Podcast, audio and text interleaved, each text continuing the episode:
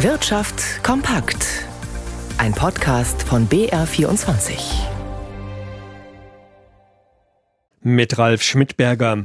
Überraschung in Herzogenaurach. Puma-Vorstandschef Björn Gulden verlässt den fränkischen Sportartikelkonzern zum Jahresende. Das hat Gulden am Nachmittag mitgeteilt.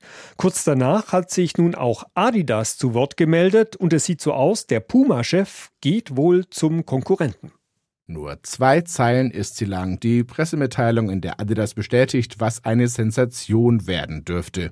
Ja, der deutlich größere Sportartikelhersteller Adidas ist in Gesprächen mit dem noch amtierenden Chef des Konkurrenten Puma, Björn Gulden. Er könnte und dürfte wohl auch neuer Adidas-Chef werden. Keine zwei Stunden vorher hatte Puma das Ausscheiden Guldens aus dem Unternehmen bekannt gegeben zum Ende des Jahres. Der zuletzt massiv eingebrochene Aktienkurs von Adidas machte schon durch Gerüchte über einen Wechsel einen immensen Sprung nach oben, der von Puma nicht. Gulden hat Puma vergleichsweise gut durch die Corona-Pandemie geführt, erfolgreicher als Kaspar Rohrstedt bei Adidas. Hier wie da erwarten den Norweger Björn Gulden aber nun die gleichen Probleme. Die für die Branche so wichtigen Lieferketten sind mehr als angespannt und auch die Corona-Pandemie ist noch nicht ausgestanden. Adidas braucht den wichtigen Markt China, um weitere Umsatzrekorde einzufahren.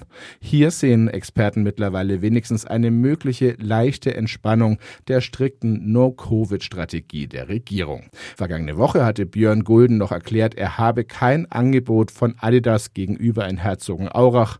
Nun hat er eines. Aus dem BR-Studio Nürnberg, Matthias Holthus-Rüth.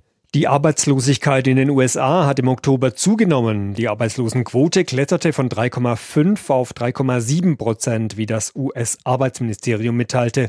Allerdings haben die US-amerikanischen Unternehmen im vergangenen Monat deutlich mehr neue Stellen geschaffen als von Analysten erwartet, nämlich über 260.000. Für die Industrie in Deutschland ist der Höhenflug nach dem Corona-Einbruch vorbei. Im September haben die Unternehmen erneut weniger Aufträge erhalten. Der preisbereinigte Wert war 4% geringer als im August, wie das Statistische Bundesamt mitteilte. Die Auftragslage verschlechtert sich bereits seit Juli und das deutet auf eine bevorstehende Rezession hin. Die große Knappheit ist dem Münchner IFO-Institut zufolge vorbei. Es könnte wieder mehr geliefert werden, die Engpässe seien zurückgegangen. Was jetzt fehlt, sind die Folgeaufträge für die nächsten Monate und Jahre. Im September hatte die deutsche Industrie zum ersten Mal seit langer Zeit mehr abzuarbeiten, als an Bestellungen neu dazukamen. Das hatte es seit Mai 2020 nicht mehr gegeben. Noch droht den Betrieben die Arbeit so schnell nicht auszugehen, aber einiges deutet auf eine Trendwende zum Schlechteren hin, wenn nicht sogar auf eine bevorstehende Rezession.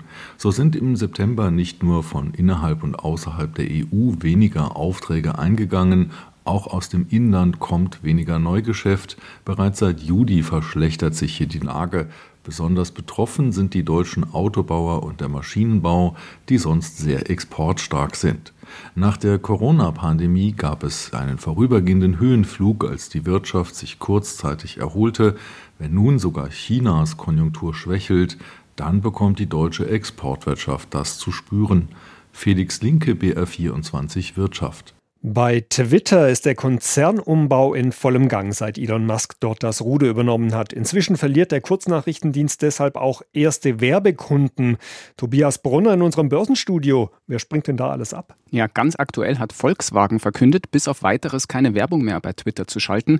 Das sei zwar noch kein endgültiger Werbestopp, heißt es von VW, aber man habe allen Marken im Konzern empfohlen, erstmal eine Pause zu machen und sich die weitere Entwicklung genau anzuschauen. In den USA hatte er schon letzte Woche General Motors seine Werbeanzeigen ausgesetzt und auch von einer großen Werbefirma, die zum Beispiel Spotify oder Johnson Johnson betreut, war zu hören, dass sie ihren Kunden Zurückhaltung empfiehlt.